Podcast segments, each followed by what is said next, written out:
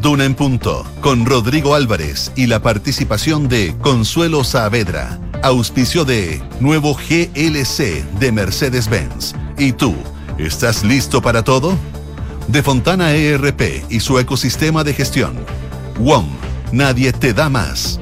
BHP, el futuro está aquí, está sucediendo ahora. Y Scotiabank. Duna, sonidos de tu mundo.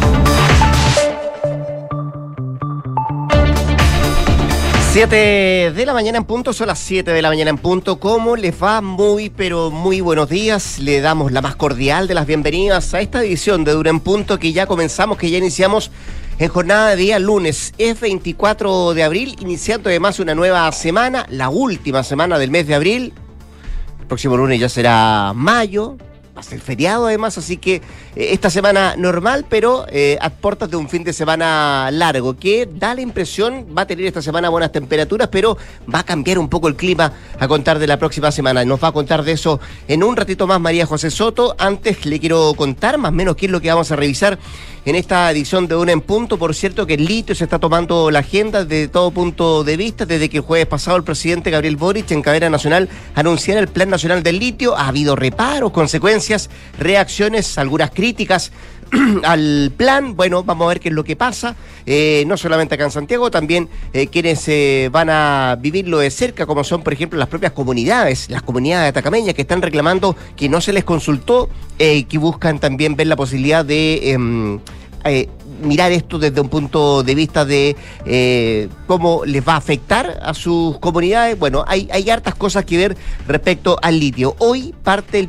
plan Calles sin Violencia en varias comunas de la región metropolitana, 43, 46 en concreto, y hay una de ellas que no está en el plan y que hoy día va a tener una mañana bien, bien, bien agitada, eh, desde el punto de vista de que se suspenden las clases en Pedro Aguirre Cerda en cuatro establecimientos educacionales, dos colegios y dos jardines infantiles, porque se va a desarrollar un narco funeral. Em, y eso es lo que ha llevado al alcalde, porque no hay medidas de seguridad que garantice que esto va a ser tranquilo, decir el alcalde que lo ha llevado a que se suspendan eh, las clases en ese en esos recintos y en esa comuna. Ya tiene reemplazante Elizalde en la Cámara Alta en el Senado, Paulina Bodanovich, la presidenta del PS. Bueno, parte de lo que vamos a hablar en esta edición de Duna en Punto. María José Soto, ¿cómo te va? Buenos días. Muy bien, ¿cómo estás tú? Bien, pues. Oye, esta edición que va a tener cielos soleados, por lo menos este día, en esta jornada. ¿Cambian las cosas después? Mm, no, mira, recién el miércoles se va a poner un poquito nublado, pero hoy día, por ejemplo, 24 grados la máxima, eh, mañana también entre 10 y 23. Ayer yo esperaba tormenta eléctrica, que era lo que había advertido la dirección meteorológica, pero algo hubo en las zonas precordilleranas durante la madrugada. Yo creo que no nos dimos ni cuenta. Eh, ayer, de hecho, estuvo medio nublado en la mañana y después salió el sol, estuvo bien eh, agradable. Va a estar parecido hoy día, como les decía, 24 grados en la región metropolitana, mañana entre 10 y 23. Va a bajar un poco poquito la temperatura en Santiago desde el día miércoles. Y hoy día, por ejemplo, en Valparaíso, donde nos escuchan en la 104.1, eh, va a estar frío, mucho más frío que en Santiago. 16 grados la temperatura, nublado durante todo el día y la verdad es que durante un poco toda la semana eh, van a tener extremas entre los 10, eh, 16 y 18 grados en Valparaíso, mientras que hoy en Puerto Montt se esperan cielos nublados y mañana chubascos extremas entre los 9 y los 13 grados en Coyhaique, 14 grados la máxima y lluvia durante la noche. ¿Sentiste el temblor anoche? No sentí nada. No fue tan fuerte, 4,8 grados ahí la cercanía de Navidad. No, no, no, no, no, para nada. Ah, ya. No lo sentí. Eh, me di cuenta en la mañana que había temblado con 4,8 grados ahí las cercanías de Navidad. Se sintió entre Valparaíso y la región de O'Higgins este movimiento telúrico. Oye, vamos a estar con nuestras infiltradas, vamos a estar con Consuelo Saavedra también en esta visión de Duna en Punto y vamos a contar con la presencia de Gloria Faúndez, que nos viene a hablar hoy día sobre los escenarios que se están configurando tras las elecciones del próximo 7 de mayo. Votación obligatoria para los consejeros constitucionales. También estaremos con Carlos Alonso, que nos viene a contar sobre el salario mínimo y las fórmulas del gobierno para extender el subsidio a las pequeñas y medianas empresas que en algún minuto habían reclamado a propósito de cómo se van a hacer cargo ellas de este aumento en el salario mínimo a partir de los próximos meses. Eso con nuestros infiltrados acá en Punto, son las 7 de la mañana con 4 minutos. Estamos partiendo y estos, estos son nuestros titulares.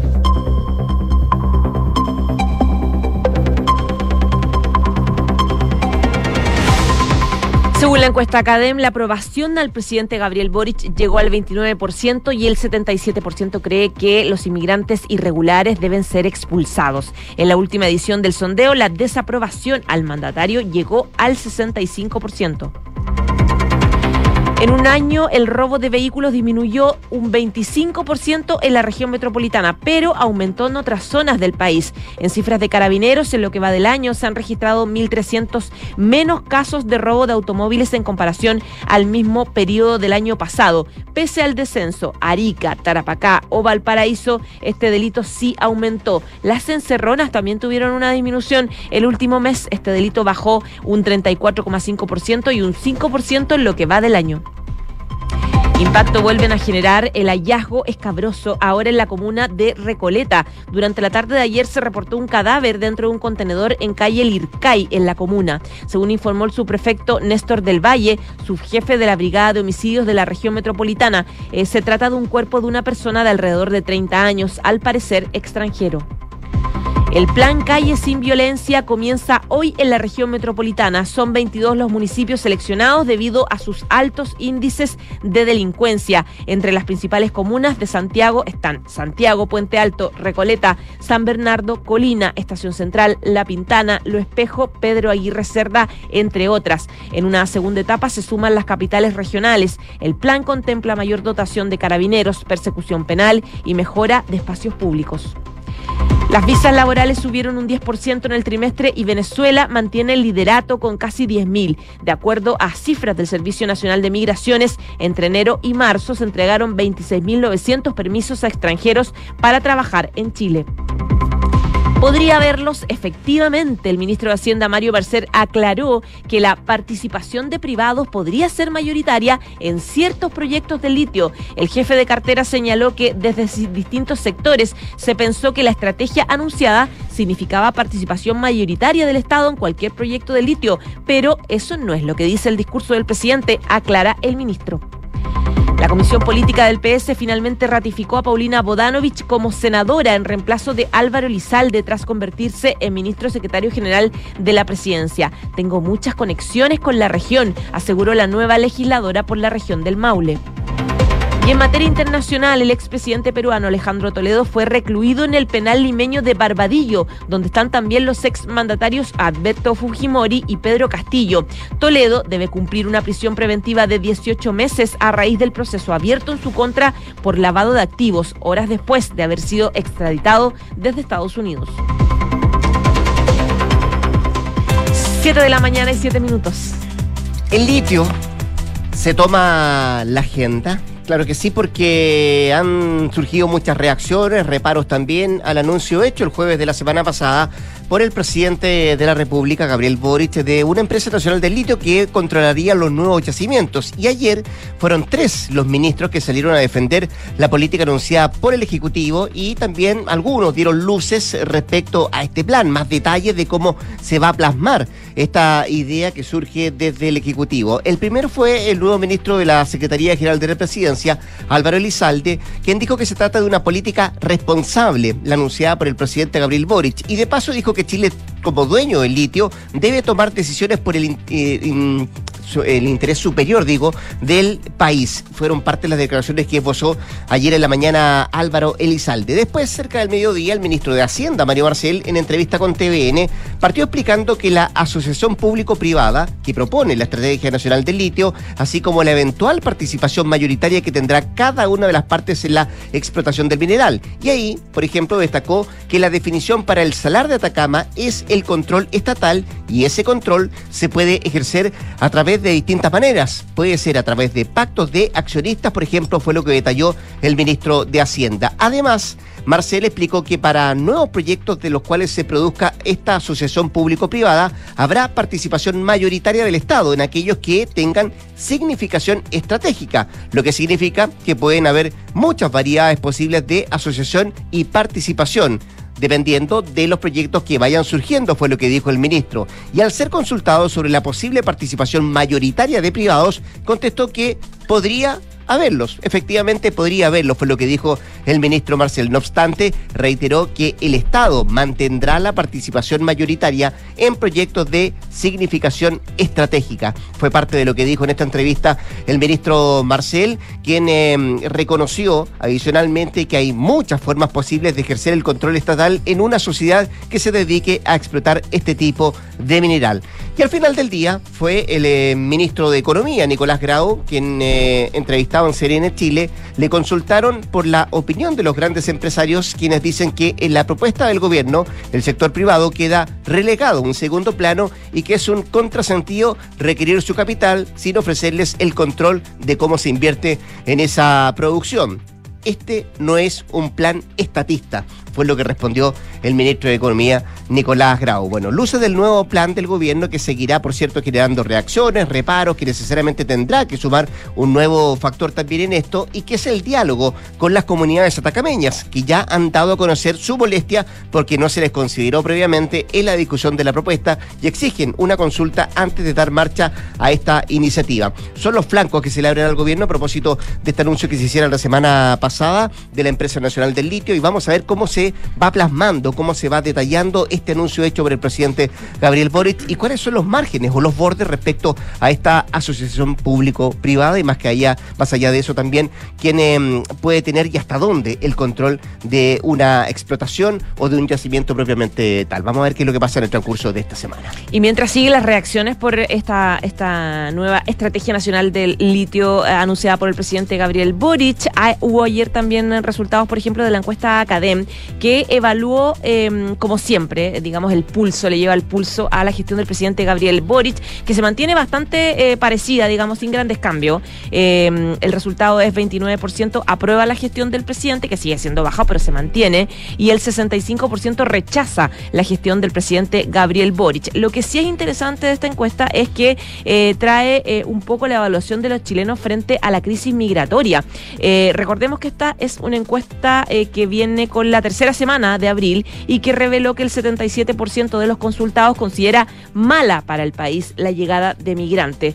Eh, es un aumento de 21 puntos porcentuales respecto de la oportunidad anterior eh, que midió también este ítem, donde eh, el, el 56% consideraba que era mala la llegada de migrantes. Ahora aumentó al 77%. según CADEM también el 86% está de acuerdo con cerrar las fronteras a la nueva inmigración hasta resolver los problemas actuales. El 73% piensa que aquellas personas que ingresaron de manera irregular deberían ser expulsadas y el 87% está de acuerdo con que los inmigrantes sin RUT o que no tengan los papeles al, día, digamos, sean detenidos. El 59 también por ciento cree que los chilenos son discriminadores con los migrantes. Eso en temas de CADEM, que trae la migración, que es el tema eh, recurrente que tenemos de debate en las últimas semanas. Y otra noticia también que fue ayer importante es política, porque ya se convirtió en senadora, finalmente se ratifica a Paulina Bodanovich, presidenta del Partido Socialista, que se convierte en nueva senadora por la región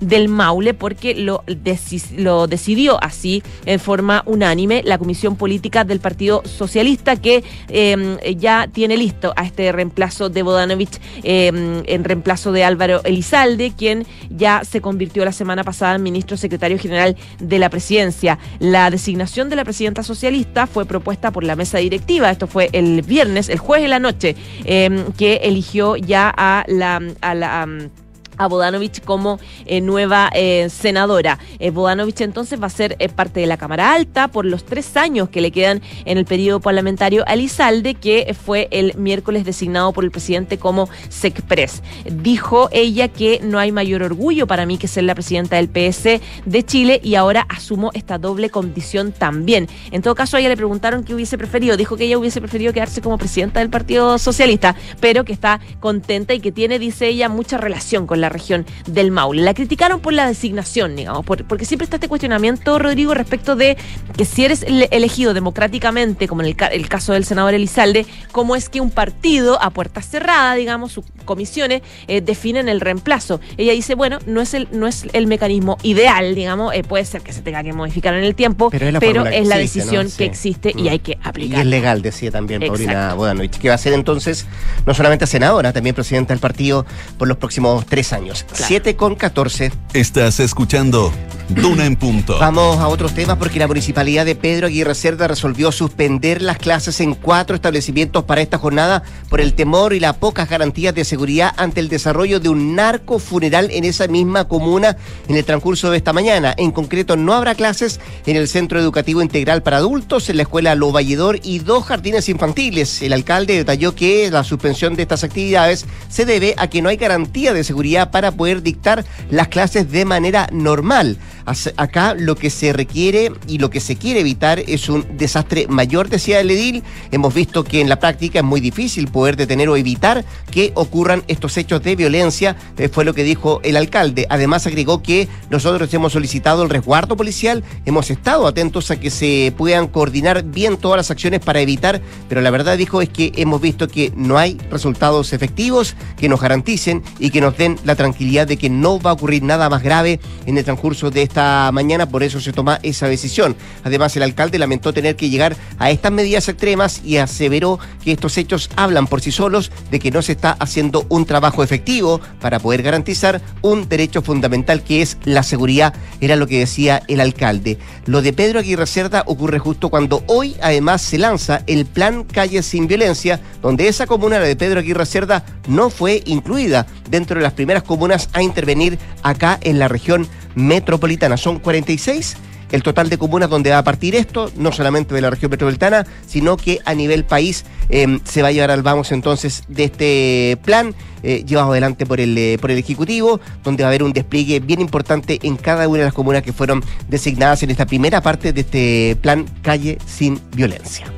Bueno, y tú lo decías, hoy día, hoy día parte ya este plan Calle sin Violencia presentado por el presidente Gabriel Boric, que va a ser implementado por el Ministerio del Interior, que es un trabajo transversal, digamos, que incluye varias instituciones. Se va a aplicar por ahora en esta primera etapa 22 comunas de la capital que fueron seleccionadas por sus altísimos índices de criminalidad. Entre ellas Santiago, Puente Alto, Recoleta, Colina, eh, Maipú, La Pintana, Quinta Normal, El Bosque, La Florida, solo por decir alguna, eh, Melipilla, San Joaquín, San Miguel entre otras. Posteriormente y de manera paulatina, este programa Calle sin Violencia se va a extender a otras zonas donde están incluidas todas las capitales regionales. Eh, por ejemplo, Arica, en Arica y Parinacota, Iquique, Alto eh, Hospicio, Copiapó, Coquimbo, Valparaíso, eh, Cartagena, eh, Viña del Mar y Valparaíso, la región de Valparaíso, eh, Rancagua, Temuco, Puerto Montt, Coyhaique, Punta Arenas, entre otras. En total son 46 las comunas que se van a intervenir. Eh, ¿En qué consiste? Bueno, el, um, subsecretario de Prevención de Delito, que es Eduardo Vergara, decía que son varias cosas. Primero que se incrementa la presencia policial, es decir, va a haber más operativos de fiscalización, de incautación, se aumenta la persecución penal para poder esclarecer homicidios, se aumenta eh, dotación eh, policial para prevenir delitos. Eh, se va a tratar de incentivar la captura de personas que están con órdenes vigentes y también algo muy importante, es se va a tratar de recuperar los espacios públicos, levantando áreas enfocadas a el deporte, la recreación y también la educación. De manera paralela va otro programa que se llama Estado Presente, que va a aumentar la presencia estatal en 120 comunas que fueron eh, eh, seleccionadas por sus índices de vulnerabilidad, donde también va a haber una intervención importante en términos de la recreación.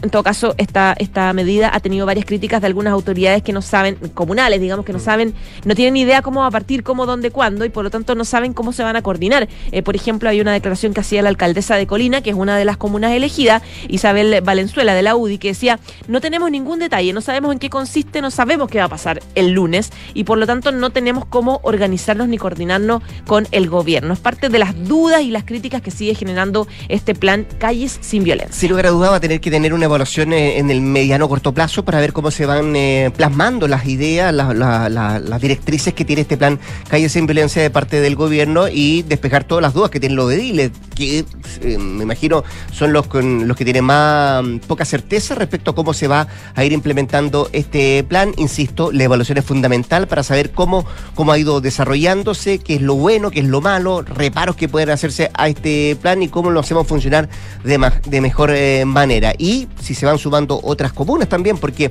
em, como lo planteamos lo de Pedro Aguirre Cerda, que no está en esta primera lista, seguramente va a haber una segunda cantidad de comunas que se van a sumar a este plan con el correr del tiempo, así que em, vamos a ver cómo se va desarrollando. 7 de la mañana con 19 minutos. En Duna en Punto le tomamos el pulso a la economía. Y revisamos los principales indicadores económicos. En esta jornada se transa la UEF en 35.760,22 pesos y el dólar al alza 806,50, el euro también al alza 874,10, mientras que el cobre 4 dólares la libra al alza. Revisemos lo que trae la prensa económica esta jornada del lunes 24 de abril, que destaca pulso. 27 mil visas laborales se otorgaron el primer trimestre y más de un tercio fueron para venezolanos. Ese es el principal eh, título de pulso, pero también destacan todos otros titulares. Venta de viviendas da señales de recuperación y crece 11% en febrero. ¿Qué destaca el financiero para esta jornada de lunes? Corfo y SQM se reúnen este lunes para abordar estrategia Nacional del Litio. Parte de los títulos económicos en esta jornada.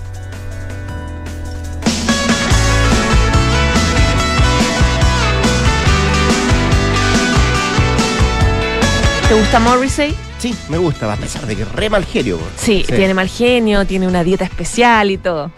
Uno siempre se entera de eso en el Festival de Viña. Oye, pero si te gusta, tengo buenas noticias para ti, porque parece que alista su regreso a Chile. Es uno de los artistas británicos más brillantes y controvertidos de las últimas décadas y se prepara para su aterrizaje en Chile para el segundo semestre. Será su retorno tras su última visita en 2018. Hace unos días, su web oficial anunció que viene a Centro y Sudamérica en septiembre y octubre. Las fechas completas se van a anunciar en breve. Era el escueto mensaje de esta plataforma digital. Según pudo averiguar Culto de la Tercera, el músico sí va a incluir a Chile en su periplo y por estos días cierra con una productora nacional su escala en Santiago para septiembre. Se está definiendo si sería poco antes del 11 eh, de ese mes o si sería ya después de las fiestas patrias. También se está resolviendo el lugar, pero una opción con altas posibilidades sería en el Movistar Arena o el Parque O'Higgins. Las coordenadas oficiales se difundirán en los próximos días. Yo creo que no es recomendable que Morrissey venga para el 18 o parecido, porque viste que es vegetariano. El olor a carne que hay, de asado que hay por esos días. Seguramente no le, va a caer muy bien. claro. Ya, pues con la música del británico nos vamos a un corte comercial. Va a cumplir 64 eh, años ahora en mayo, en Morrissey. Em, ¿La José? Que sí le gusta la carne. No eres vegetariana, ¿no? ¿no? No, soy vegetariana. O sea, no soy fanática de la carne. Ya. Para nada. Ya, muy bien. A las 8 nos viene no a hablar de comida, sino que de actualización de informaciones. Y antes de la pausa le cuento, construir un mejor futuro está sucediendo ahora y son los recursos esenciales como el cobre que produce BHP en Chile los que ayudan a hacerlo posible. El futuro está aquí, está sucediendo ahora. WOM les trae una noticia que será como música para sus oídos. WOM sigue siendo la red 5G más grande del país para que puedas conectarte donde estés, en el norte, en el centro o en el sur del país, y no van a parar.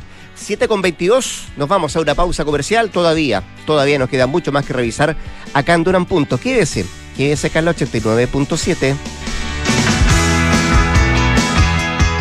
Atención, nos informan que miles de empresas siguen despegando a la eficiencia con Sapiens CRP de Fontana. Tenemos un contacto en directo con ellos. Control, recursos humanos y contabilidad en línea. Control, conectados con bancos e commerce. Control, despegando a la eficiencia con Defontana ERP. Control, conectados con bancos e commerce.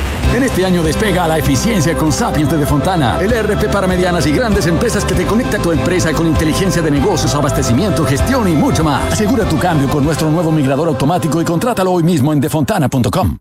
¡Felicidades! Puedes escoger el premio que quieras. ¡Ay, quiero ese! No, eh, ese. No, mejor el del lado. ¡Ay, no sé cuál elegir! A veces no importa si le sigues dando vueltas, pero a la hora de invertir es mejor Scotia Fondos, que cuenta con toda la solidez y respaldo internacional que tiene Scotia, donde puedes invertir de manera fácil a través de la app o web y un grupo de coaches expertos te guiará según tu perfil de riesgo y objetivos. Toma la mejor decisión. Invierte en Scotia. Infórmese de las características esenciales de la inversión en estos fondos mutuos establecidas en sus reglamentos internos y scotiabankchile.cl. Infórmese sobre la garantía estatal de los depósitos en su banco en cmfchile.cl. Marca registrada de Bank of Nova Scotia, utilizada bajo licencia. Aló, amor. Oye, por aquí ya pasé a buscar a los niños y vamos camino al fútbol. ¿Tú qué tal? Ya, bacán. Yo estoy llegando a la casa que seguro deben estar por llegar de Verisur. Buenísimo. Según lo que conversé con ellos, debería quedar todo instalado y funcionando hoy mismo. Sí, me dijo tu papá que fue muy rápido todo. Ya, amor, nos vemos en un rato. Protege lo que más quieres. Calcula online en verisur.cl o llama al 600-385-0003. Activa Verisur. Activa tu tranquilidad. Hola, soy Gloria Hood, candidata al Consejo Constitucional por la región metropolitana. Ofrezco mi dedicación para proteger con seriedad y profesionalismo la estabilidad de nuestra democracia, la tranquilidad de las familias y los valores que construyen un buen país, como la libertad, la lealtad, el honor y el respeto. Este 7 de mayo vota Gloria Hood E25. Con la apertura de dos nuevas clínicas en Talcahuano y Santiago Centro, Universidad Andrés Bello pone al servicio de la comunidad su red de hospitales clínicos veterinarios en Santiago, Viña del Mar y Concepción, ampliando así su capacidad de atención a 15.000 pacientes anuales. A través de esta red, Universidad Andrés Bello refuerza su compromiso con el entorno en el que está inmersa y fortalece a su vez el proceso de enseñanza de sus estudiantes. Más información en aporte.unap.cl. Esto es Duna en Punto con Rodrigo Álvarez. 7 de la mañana con 25 minutos, 7 con 25. Antes de seguir eh, analizando los temas de nuestro país, vámonos por un ratito a la crónica internacional, al vecino país, al Perú, porque el expresidente de ese país, Alejandro Toledo, será recluido en el penal de Barbadillo, más conocido hoy por hoy por el eh, penal de los presidentes, eh, para cumplir la orden judicial de 18 meses de prisión preventiva en su contra por el caso llamado Interoceánica. Se resolvió esto de que el, el eh, además, no va a recibir visitas hasta que el Consejo Técnico Penitenciario del eh, penal establezca los días y también los horarios de dichas visitas, así como también las medidas de seguridad necesarias eh, para salvaguardar la seguridad integral del interno y también del centro penitenciario. Toledo estuvo ayer en una audiencia ante la Corte Superior Nacional de Justicia, donde brindó sus datos personales y laborales a la magistrada Margarita Salcedo para cumplir con este procedimiento. Llegó al país en un vuelo comercial de los Estados Unidos tras ser extraditado por el caso Odebrecht, al ser acusado de recibir un soborno de 35 millones de dólares de esa constructora brasileña para adjudicarle la construcción de varios tramos de la carretera interoceánica durante su mandato. Tiene 77 años Toledo y podría regar una pena de hasta 20 años de cárcel. Lo decíamos, está en este penal de Barbadillo donde comparte prisión con el ex dictador Alberto Fujimori y con el ex mandatario Pedro Castillo. 7 de la mañana con 26 minutos. Estás en Duna en Punto. Harto que conversar con nuestro próximo entrevistado. Tenemos en la línea telefónica al ministro de Hacienda, Mario Marcela, quien de inmediato saludamos. Hola, ministro, ¿cómo le va? Muy buenos días. Muchas gracias por atender la llamada de Duna. Buenos días, Rodrigo. Buenos días a los auditores y auditoras de Radio Duna. Litio, ministro. Hablemos de litio. Muy eh, bien. Han sido días de, muchas preguntas, de, muchas reacciones, algunos también que han manifestado reparos. Quiero partir por lo, por lo más general, ministro. Eh, para usted, no todo es tan absoluto. Se lo pregunto desde el punto de vista de que esto está recién comenzando, la discusión se está plasmando. Este anuncio que hiciera el presidente de la República, Gabriel Boric, el jueves de la semana pasada, y lo que quería manifestarle es sí, todo es corregible, todo es Em, podría cambiar, podría modificarse o acomodarse cosas que están en el anuncio del Plan Nacional del Litio? Bueno, Rodrigo, yo creo que lo primero que hay que destacar es que es que el presidente presentó la eh, Estrategia Nacional del Litio. Así es. Porque recordemos que durante varios meses esto se insistió en que no teníamos estrategia, que no había definiciones, que por qué se demoraba tanto estas decisiones. Bueno, ahora ya cierto está esta política nacional del litio, eh, donde el centro de esa, de esa política es el desarrollo sostenible de esta industria en Chile y transformarla, ¿cierto?, en, eh, en no solo una industria importante para el país, sino que una conexión entre eh, Chile y todo este proceso de cambio en el mundo hacia una economía más verde. ¿Mm? Ahora, dentro de eso, ¿cierto?, se ha planteado como, como estrategia fundamental la asociación entre el sector público y el sector privado, donde el sector público básicamente lo que tiene es eh, la propiedad del litio. ¿ah? Eso está establecido así desde, eh, desde el año 79, eh, donde se definió que el, el, litio era un mineral no concesible, o sea, que no era sujeto de concesiones al estilo eh, de lo que ocurre, por ejemplo, con el cobre. Así es. ¿Ah? Y por lo tanto, solo podía ser explotado a través de contratos especiales de operación, los CEOL que se le llama, ¿cierto? Que son, eh, o contratos de arriendo, como ha ocurrido en el caso de eh, en el caso del Salar de Atacama, o la producción por parte de una empresa pública. Claro, Entonces, con, todas empresas que están ahí operando bajo ese, ese sistema, ¿no? En, en, en el Salar de Atacama bajo el, mm. primer régimen, ¿cierto? Y lo que ha hecho esta política nacional del litio es abrir eh, esa alternativa hacia una asociación con el Estado a través de eh, una empresa pública en lo inmediato a través de Codelco y en el futuro, ¿cierto? Si se crea la empresa nacional del litio será a través de la empresa nacional del litio. Perfecto. ¿Mm? Bueno, bajo ese... Entonces ahora ya estamos en, la naturaleza mm. de esa sociedad. Sí, o sea, pues. qué característica tendría... ¿Ah? Eh, y en eso el, eh, el discurso del presidente es eh, claro en el sentido de que en el caso de eh, proyectos de importancia estratégica se buscaría una mayoría del Estado y que en el caso de del Salar de Atacama se buscaría un control del Estado producto de una negociación con los actuales operadores. Claro, ahora, em, ayer usted en Televisión Nacional, eh, ministro, en entrevista en Estado Nacional, eh, dejó entrever, y corríjame si me equivoco, ¿no? que la participación de los privados podría ser mayoritaria en algunos proyectos, en ciertos proyectos. ¿Es así? ¿Y a qué proyecto se refiere, ministro? Claro, cuando, ¿cierto? cuando el presidente habla de participación mayoritaria del Estado en proyectos de significación estratégica, quiere decir que en aquellos que no la tengan podrá, ¿cierto?, haber una participación minoritaria, podrá haber otras otras formas de eh, asociación. Ya, ¿qué tipo de ah, formas de eh, asociación, entonces ministro? entonces estamos, o sea, aquí es de lo que se trata ¿Mm? en esta estrategia nacional del litio, es tener una estrategia lo más diversificada posible. Ya. Es de darle más flexibilidad y no más inflexibilidad al desarrollo de esta industria, porque lo que nosotros necesitamos es que haya nuevos proyectos que al mismo tiempo ¿Mm? sean sostenibles desde el punto de vista ambiental y en la relación con las comunidades. Me gusta ese concepto que usted utiliza, ministro. Dice que el control del Estado puede ejercerse de distintas maneras, ¿no? Eso es lo que usted planteaba. Ahora, ¿puede ocurrir que el Estado en algunos proyectos no tenga el control absoluto?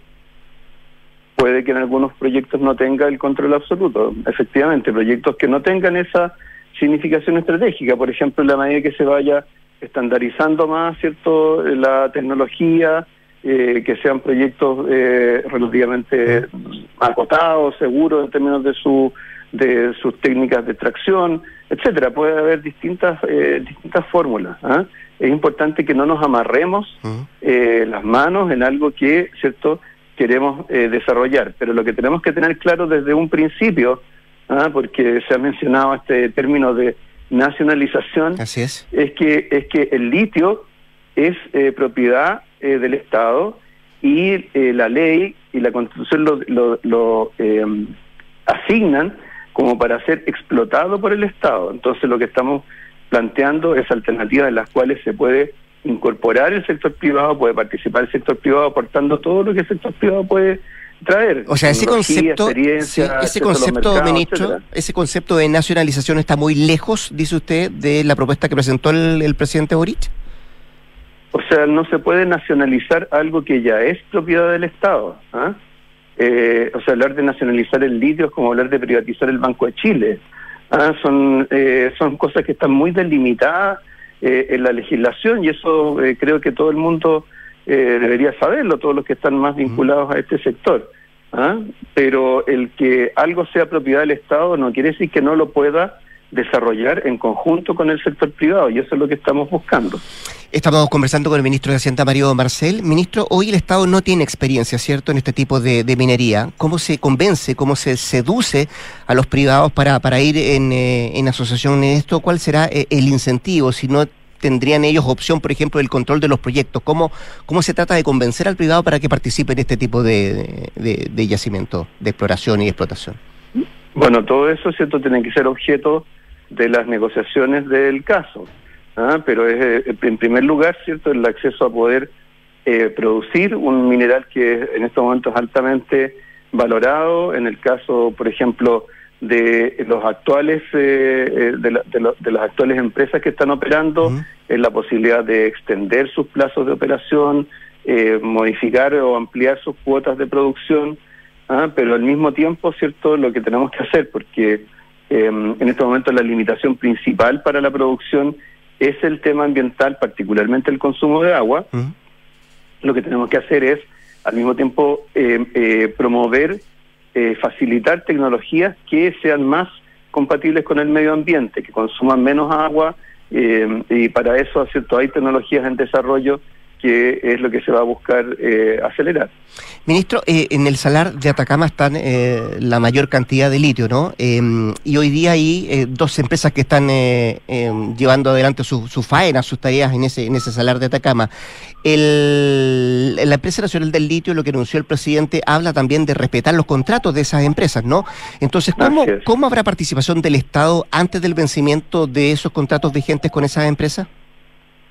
Eh, como producto de una negociación, ¿ah? Eh, porque esto tiene que ser voluntario, esto no puede ser obligatorio. ¿Mm? ¿ah? Y para que eh, sea voluntario y para que esa negociación sea fructífera, ambas partes tienen que tener algo que ganar. ¿ah? Y eso es lo que hay que buscar en una negociación, eso es la esencia de cualquier negociación. Ya, y bajo ese mismo prisma, ministro, para usted, para el gobierno, participación mayoritaria necesariamente implica control? O sea, participación mayoritaria en, sí mismo es control. Ahora hay otras formas de control, pero yo la verdad es que no, no quisiera entrar en este detalle porque tenemos que tener claro que si va a haber una negociación tenemos que dejarle espacio, cierto, a quienes van a estar participando en ella. ¿Ah? Si nos ponemos a eh, si nos ponemos a detallar cada aspecto de lo que podría ser, entonces vamos a terminar debilitando, cierto, eh, la capacidad negociadora en este caso de Codelco, que es el que va a conducir estas eh, estas negociaciones. Ministro, eh, la empresa nacional del litio anunciada por el presidente Gabriel Boric necesita sí o sí de un proyecto de ley. ¿Cómo ve usted la discusión que se puede dar de esto en el Congreso? Eh, sí, bueno, como se señala en el, en el discurso del presidente, ese proyecto se enviaría en el segundo semestre de este año. ¿Mm? ¿ah? y bueno, tendrá que ser una, una discusión en la cual ojalá podamos focalizarnos en los temas de fondo, ¿ah? para qué se necesita una empresa de estas características, cuál debería ser su gobernanza, ¿ah? porque a todo el mundo cierto eh, nos interesa de que eh, cuando se, eh, hay una empresa pública esta cierto no sea no esté sujeta a los vaivenes de la política, no esté sujeta a las presiones políticas, sino que defienda cierto sus los intereses del Estado a través de su propio patrimonio y su propia gestión. ¿Ah? Así lo hace hoy día Codelco. Codelco, recordemos que tiene eh, una nueva gobernanza desde hace ya varios años, tiene directores elegidos por eh, el sistema de alta dirección pública, eh, es una empresa muy profesional y, en cualquier empresa pública que uno quisiera crear, eso es lo que a lo cual quisiera llegar. Em, ministro, eh, en el fin de semana venía, y a propósito de Codelco, que usted lo menciona, venía hablando el director ejecutivo de Corfo, que planteaba que sin poner un peso, sin poner un recurso, Codelco podría tener el control en dos o tres años de esto. ¿Ese es el horizonte del gobierno? Eh, mire, nuevamente, o sea, creo que estos ya son temas más propios de, la negociación. ¿ah? Mm. Eh, tenemos que dejar espacio para que eso eh, ocurra. Eh, eh, las empresas han manifestado apertura a, iniciar este diálogo. hemos escuchado tanto de SQM como de Aldemarle eh, durante este fin de semana, así que yo creo que ese, ese es, un buen punto de partida, pero el resto tenemos que dejar que, se desarrolle como corresponde. Sí, en el caso de lo que está pasando en el Saler de Atacama, ministro, en la empresa SQM, em, ¿qué, qué, porcentaje de, de, de tributo pagan royalty? Podría, lo que quiero preguntarle es si podría bajar ese porcentaje si se negocia un contrato nuevamente, si existe la posibilidad, si se asocia, por ejemplo, con el Estado. Sí, o sea, lo que ocurre es que eh, el, el, royalty que se paga como parte del contrato con, con Corfo eh, tiene una escala, tiene una escala que tiene que está asociada ¿cierto? a precios del mineral. ¿Ya? ¿Ah? Eh, esa escala termina actualmente en, en, en, un precio de 10 mil dólares. Entonces, eh, pero sin embargo hemos tenido precios por encima, muy por encima de esas cifras. ¿ah? ¿Ya? Entonces, eh, eso es una, eh, digamos, una estructura que seguramente se, se revisará. ¿Se podría modificar, cree usted? Sí, podría modificar, son muchas las cosas que se pueden tocar, pero nuevamente yo la verdad es que no quiero entrar en temas que son propios de la negociación. Yo creo que ¿cierto? Hay que dejarle espacio a Codelco a que haga ese trabajo. Ya, entonces, las otras empresas, las que no están hoy día con contrato, las que quieran eh, em, invertir en esto, ministro, las privadas que se asocian con el Estado eh, y exploten litio, ¿van a pagar royalty? Eh, sí, por supuesto. En el mismo discurso del presidente está dicho que em, las condiciones que están actualmente en el, en el salario de la cama, no solamente respecto del royalty, sino que también eh, respecto de la participación en los ingresos del gobierno regional, eh, la relación con las comunidades, el aporte cierto al desarrollo, eh, a la investigación y desarrollo en torno al litio, eso debería mantenerse en otros contratos. ¿ah?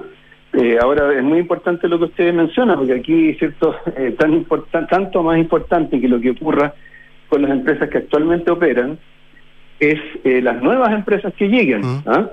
Eh, porque aquí, cierto, como, como decías, de lo que se trata es de desarrollar esta industria. Así es. ¿Ah? Desarrollar esta industria eh, significa que lleguen, que lleguen nuevas empresas, que haya nuevos proyectos, eh, que esos proyectos cumplan con los estándares ambientales, etcétera.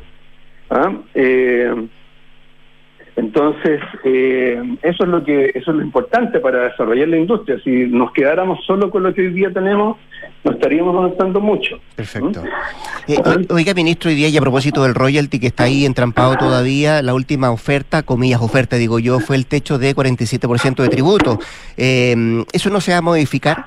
¿Es la última oferta de parte del gobierno? Se lo pregunto porque la Tsunami dice que todavía es muy alto. ¿Hay espacio para rebajarlo? Ellos están pidiendo un 42% de techo. Mire, eh, esto se está eh, conversando con los parlamentarios.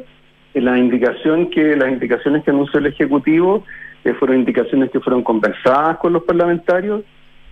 Y yo creo que ya es el momento de que, especialmente de parte de la industria, nos demos cuenta de que ya este esta dinámica, o sea, este, todo este largo proceso que ha tomado cuatro años ya tiene que terminar de una vez por todas. Perfecto tiene que cerrarse este tema, terminar con la incertidumbre, saber cuánto es lo que se va a pagar eh, de royalty y, luego pasar a otras cosas importantes que tenemos que hacer. ¿ah? Hay muchas, hay muchos proyectos en este, momento en minería de cobre eh, que están eh, en preparación, que han ido avanzando. Por ejemplo, vimos el caso de los bronces hace unos días atrás, 3.500 millones de dólares de inversión. ¿Mm? ¿Ah? Entonces eh, ya, eh, ya llega el momento en que eh, en que hay que cerrar los temas. No podemos discutir eternamente en torno a estas cosas. Yo sé que tenemos que cerrar la entrevista, pero déjeme hacerle la última, ministro Mario Marcel. Asociarse con el Estado, poner el capital, asumir todo el riesgo para quedarse con el 49% de un proyecto, ¿es poco atractivo? ¿Lo comparto o no? bueno, depende ¿cierto? de las características del proyecto. ¿ah? O sea, a ver, pensemos, eh, eh, muchas veces, o sea, creo que en la discusión pública parece que estuviéramos esta idea de una asociación público-privada en una empresa o en un proyecto, lo que se llama joint venture. Sí. Ah, parece que fuera una cosa que estamos inventando de la nada. Esta es la modalidad más común de explotación de, recursos naturales, minerales, ¿cierto? O sea, eh, usted dice, no, no, debiera ¿ah? sorprender a nadie, dice usted no debiera sorprender porque eh, la verdad es que las mismas compañías que eh, pueden operar en esto, eh, con seguridad operan de esa misma forma en otros países. ¿ah? Hoy día para, qué sé yo, para, en la industria del petróleo, en, la industria extractiva, muchas partes del mundo funcionan de esta manera. ¿ah? Así que aquí no hay, no hay nada particularmente extraordinario. ¿ah? Perfecto el ministro de Hacienda, Mario Marcel, conversando esta mañana con Duna. Gracias, ministro, por su tiempo. ¿ah? Que esté muy bien. Gracias a ustedes. Muy buenos días. Buenos días. Vamos a la pausa rápidamente. Conecta la gestión de tu empresa con Sapiens CRP y tu área de gestión de personas con Senda. Ambas soluciones de Fontana y su ecosistema de gestión empresarial. Integra todos los procesos de tu compañía en defontana.com.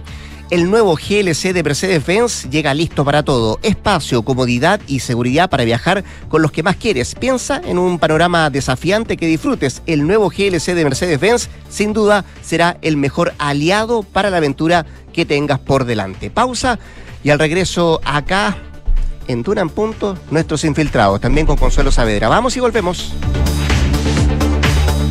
La vida es un constante desafío y en Kaufman tenemos al mejor aliado para ti. Nuevo GLC de Mercedes-Benz. Espacio, comodidad y seguridad. ¿Hay algo más importante para viajar con los que más quieres? Elige al mejor para tus aventuras. Nuevo GLC de Mercedes-Benz. Listo para todo. Encuéntralo en kaufman.cl y en todas nuestras sucursales a lo largo del país. Construir un futuro mejor es una responsabilidad que compartimos todos.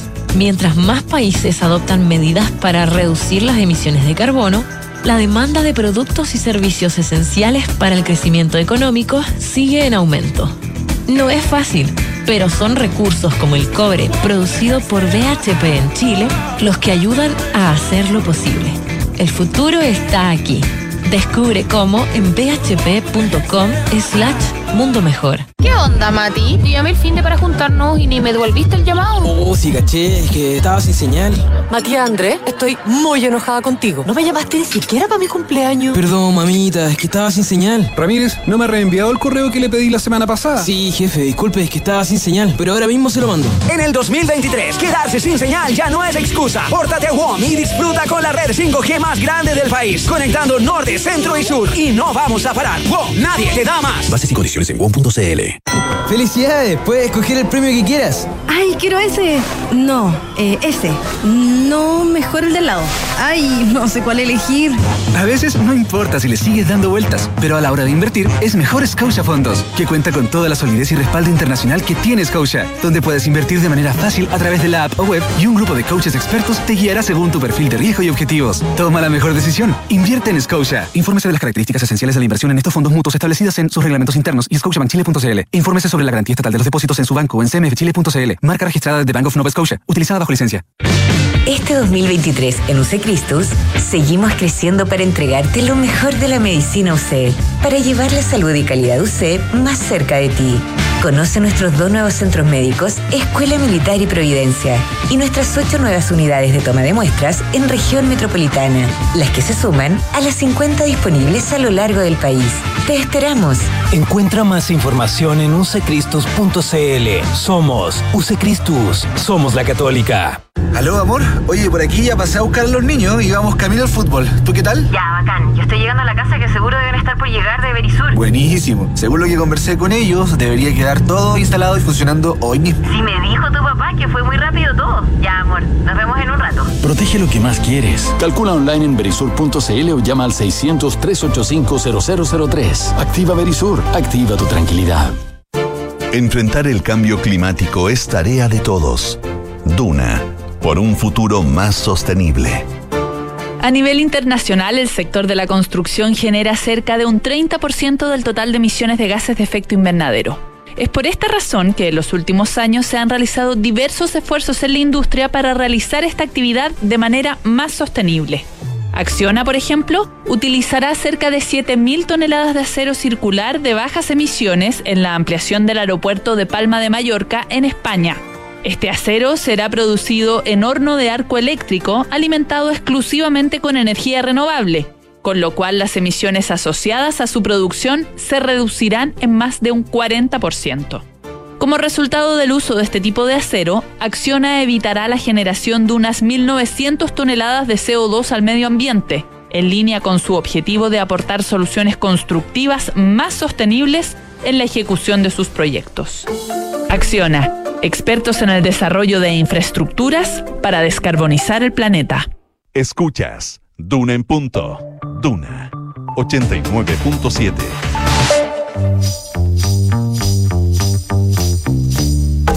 Son los infiltrados en Duna en punto. Hecha la presentación, saludamos a nuestros infiltrados. Nicolás Vergara, ¿cómo te va? Buenos días. Hola, ¿cómo estás? Muy buenos días. Gloria Faúndes y Carlos Alonso. Carlos Alonso están en esta edición de día lunes. 7 de mayo tenemos elección obligatoria, Gloria Faúndes. Por cierto, dos Cierto. semanas apenas, ¿no? No y ya nada. empecemos a eh, hacer sentir quizá un poco de ambiente electoral, porque está tan eh, de- eh, disociada, ¿no? La, eh, el ambiente eh, general con, con una- unas elecciones que, por cierto, son muy importantes. Pero a dos semanas uno ya empieza a.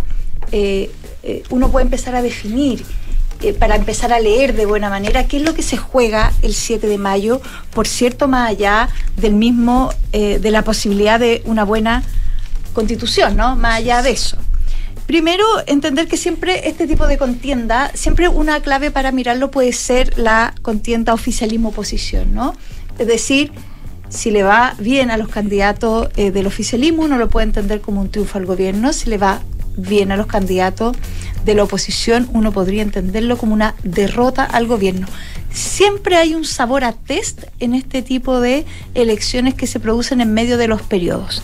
Y la verdad es que la moneda ya se está poniendo en modo derrota, eh, en la- eh, porque eh, se plantea que esta vez el 7 de mayo va a ser un resultado muy distinto del que fue la vez anterior, que cuando se configuró la Convención Constitucional en pleno gobierno de Sebastián Piñera, que fue una de las grandes derrotas que se recuerdan eh, en la moneda de Piñera en ese entonces. Era una elección un poco distinta, acuérdense que fue a tres bandas, gobernadores, alcaldes, eh, convencionales. Y eso distorsionó pero- los resultados. O sea, no se los distorsionó, planteó un desafío distinto para, para la lectura del resultado. Y, y el tema es que el sabor de derrota eh, o fue el preámbulo de la derrota final que finalmente terminó con la elección de Gabriel Boric ¿no? y su llegada a la moneda. Entonces, como punto general, hay que señalar que el gobierno se está poniendo en modo derrota. Eh, la pregunta es cuán profunda va a ser y cuánto también eh, resiste un gobierno dos derrotas consecutivas, porque digámoslo, viene del el plebiscito anterior de septiembre, cuando el gobierno se la jugó muy profundamente por el apruebo y eh, enrostró y se le enrostró una derrota electoral que finalmente terminó por la reconfiguración total de su gobierno. Eso lo veremos en Noticia en Desarrollo a partir de los resultados, pero lo que está medio claro es más o menos dónde va a celebrar cada uno. El, el tema es eh, que también uno tiene que mirar una segunda clave, porque aquí en rigor hay competencias. Hay competencias entre las izquierdas y hay competencias entre la derecha. De todas maneras. Y entre la izquierda y el oficialismo es quizás más fácil porque todos recordarán el debate de las dos listas. Entonces aquí finalmente vamos a ver cuál es la lista que gana que gana, que se impone, que, pla- que plantea la hegemonía del sector, donde evidentemente todas las posibilidades están más bien en la lista que aúna al Frente Amplio, al PC y al Partido Socialista. Y la gran duda, esta izquierda de centro que se planteó, que está cristalizada en la lista Todo por Chile, que se llama, que es la que encabeza la discusión eh, a propósito de las dos listas, que terminó con la presidenta del PPD, Natalia Pichentili, siendo además candidata para eh, poner un punto sobre eh, su posición. Entonces ahí hay que ver, porque aquí lo que se augura es que esa centroizquierda va a estar muy golpeada. Entonces yo ahora le estoy dando claves generales, pero eh, después podemos, entrar, estas dos semanas, de entrar a picar, como se dice, ¿no? En la Bueno, más pequeña. y, ahí, y ahí va a haber, y ahí un, un punto de picar cortito, ahí va a haber muchas reivindicaciones cruzadas respecto al rol, es decir, si se da el resultado que, que- que- que tú estás suponiendo, eh, Nader Berientili, van a tener que dar muchas explicaciones por no haber sido por el otro lado. Y al revés, si el Partido Socialista no logra una representación mayor, también va a tener que dar muchas explicaciones. Eh, hay una jugada en la separación entre el bloque histórico del PS, PPD y PR, eh, y esa hay que mirarla, porque esa puede ser, esas cuchilladas pueden ser eh, eh, Afiladas. pueden correr ríos de sangre. Afila. Y en la derecha ya está esbozándose la madre de todas las batallas, que es el enfrentamiento final entre Chile Vamos y Republicano. Que si ustedes han tenido ya cierta atención, ya comienza a sacar cortocircuito, ¿no? A, a propósito de eh, la discusión que ven que se parece, eh, si por lo que se planteó después, el presidente de RN, Pancho Chaguán, cometió un error al hablar de hacer una, un guiño, digamos, a la posibilidad de una empresa estatal en previsión y CAS lo salió a matar con todo y ahí se generó un primer gran debate en la derecha que cómo se está eh, digamos dibujando este escenario plantea un alza muy potente del Partido Republicano y hay que ver cómo eso eh, lo vamos a después a leer, porque la verdad es que el Partido Republicano va solo en una lista y en Chile vamos, hay, hay tres partidos que juntan fuerza y que es la derecha eh, más tradicional y que es la que ha eh, estado en los últimos ya 40 años, ¿no? Eh, desde el regreso a la democracia. Y la otra incógnita es el famoso PDG, pues. Que, que, ¿Cómo le va a esta lista? ¿Será el PDG la nueva lista del pueblo? Mínimo Eh, 4, máximo 8, dijo París, que iban a sacar. Es una Un, un incógnita. millón, un millón ochocientos mil votos, dijo. Es harto, ¿ah? Hay que, ver, hay que ver cómo le va al PDG y si efectivamente va a poder hacer un relato electoral, sobre todo por las apuestas que ha hecho últimamente, ¿no? Porque ya eh, una cosa eh, es que se le... eh, además, bien, el PDG es una cosa que uno hay que ver dónde lo ubica, y pero más o menos instintivamente uno lo ubicaba más eh, en la oposición. Eh, pero resulta que ahora también apareció Pamela Giles como uno, uno de sus personajes, entonces ahí se diluye eh, eh, toda la eh, el perfil si es que alguna vez lo tuvo ese partido. Pero como sea, una clave va a ser cómo le va al PDG.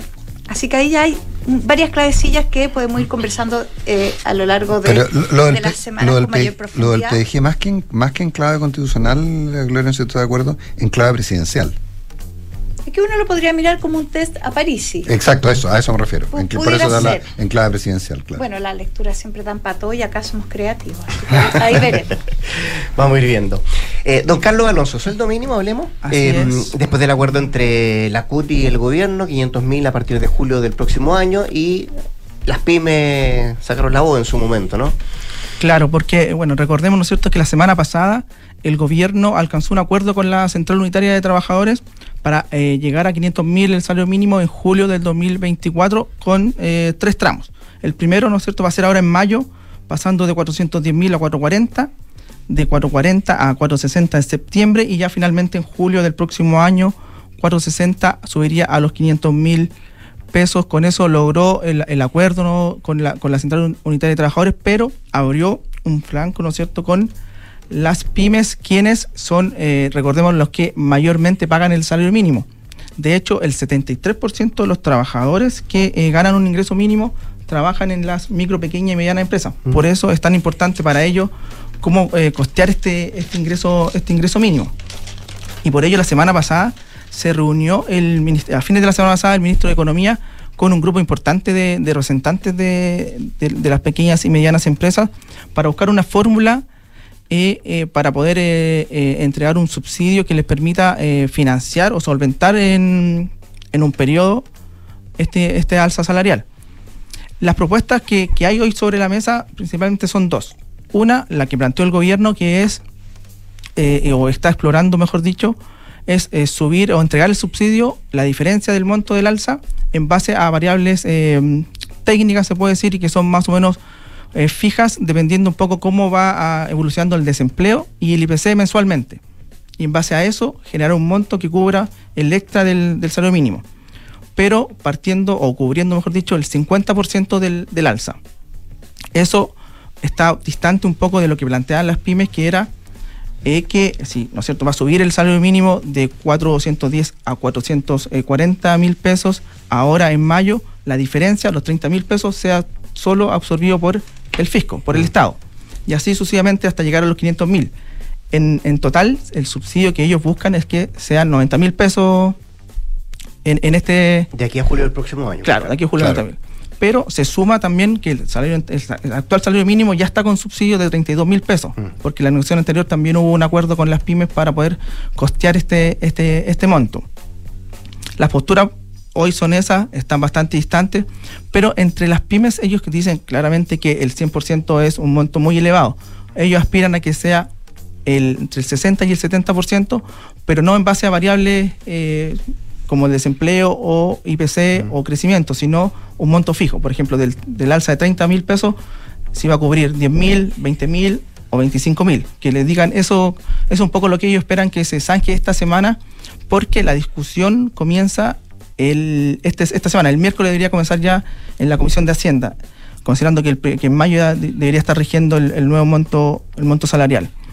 Esto de los temas de los subsidios es complicado también porque o, los subsidios o las distintas ayudas estatales porque generalmente cuando se entregan es muy difícil eh, retirarlas. Imposible. Lo que, imposible, diría. claro, entonces esta- este salario mínimo está hasta el 2025. Ellos quieren que el, salario- el subsidio sea hasta hasta 2025, pero ahí va a estar eh, va a ser otra discusión porque bueno la negociación va, lo va a hacer otro gobierno. Entonces es poco probable o muy difícil eh, que el subsidio se, eh, se vaya a retirar. Y lo otro también que es debatible es que el Estado tenga que financiar, ¿no es cierto?, las planillas de una empresa para pagar el, el costo salarial de sus trabajadores. Eso, eso por un lado. Y lo otro, para y bueno, y también todas las discusiones cuando se pierde la condición, qué es ser pyme, eh, que Claro. eh, es, es lo mismo una pyme eh, que le da para que subsistan sus propietarios a una que genera utilidades. empieza ya un, un- un- un camino muy, muy complejo de manejar, digamos, como una política de Estado permanente. Claro, exactamente. Y eso es lo que tiene, por lo menos los economistas en general, se- están en contra de esta, tanto del subsidio como de el alza tan rápida que hizo el gobierno de llegar a los 500 El mil. orden es al revés. en un- en un Primero están en contra del alza y después están en contra del subsidio. Claro, Por- por la exactamente. co- una, una cosa genera la otra, no al revés. digamos. Claro, y para eh, un, un dato, por ejemplo, que el- como mencionaba que el, eh, este año ya hubo subsidio, el fisco ha gastado 137 millones de dólares en, de mayo a, a- a marzo de este año y, a- y las son 132 mil las empresas que están bajo esta categoría y 400 mil trabajadores son los que están recibiendo un subsidio del, del Estado. Claro, póngale elecciones entre medio. Póngale además el clima que se enrarece a propósito de toda la discusión por la política nacional del litro, Así además entre empresarios y el propio gobierno. Claro, y ayer exactamente, eh, Ricardo Mewes fue bastante duro con el gobierno en una entrevista en Canal 13, Central. Mesa Sí, Central, sí, sí. donde dijo que era muy Pero difícil ser nosotros empresario. Estado Nacional y vemos. Solamente, el otro vemos También. corto. vemos corto. Ya, pues, así que se vienen eh, semanas complejas. Bien, vamos a ver qué pasa. Gracias, Carlos. Gloria. Gracias. Buena- que tengan buena un semana. buen inicio de semana ambos. Que Gracias. Nicolás. Se Eh, vienen las noticias Don eh, Rodrigo. con eh, María José Soto. Después de eso hablemos en off acá en Duna. Buenos días.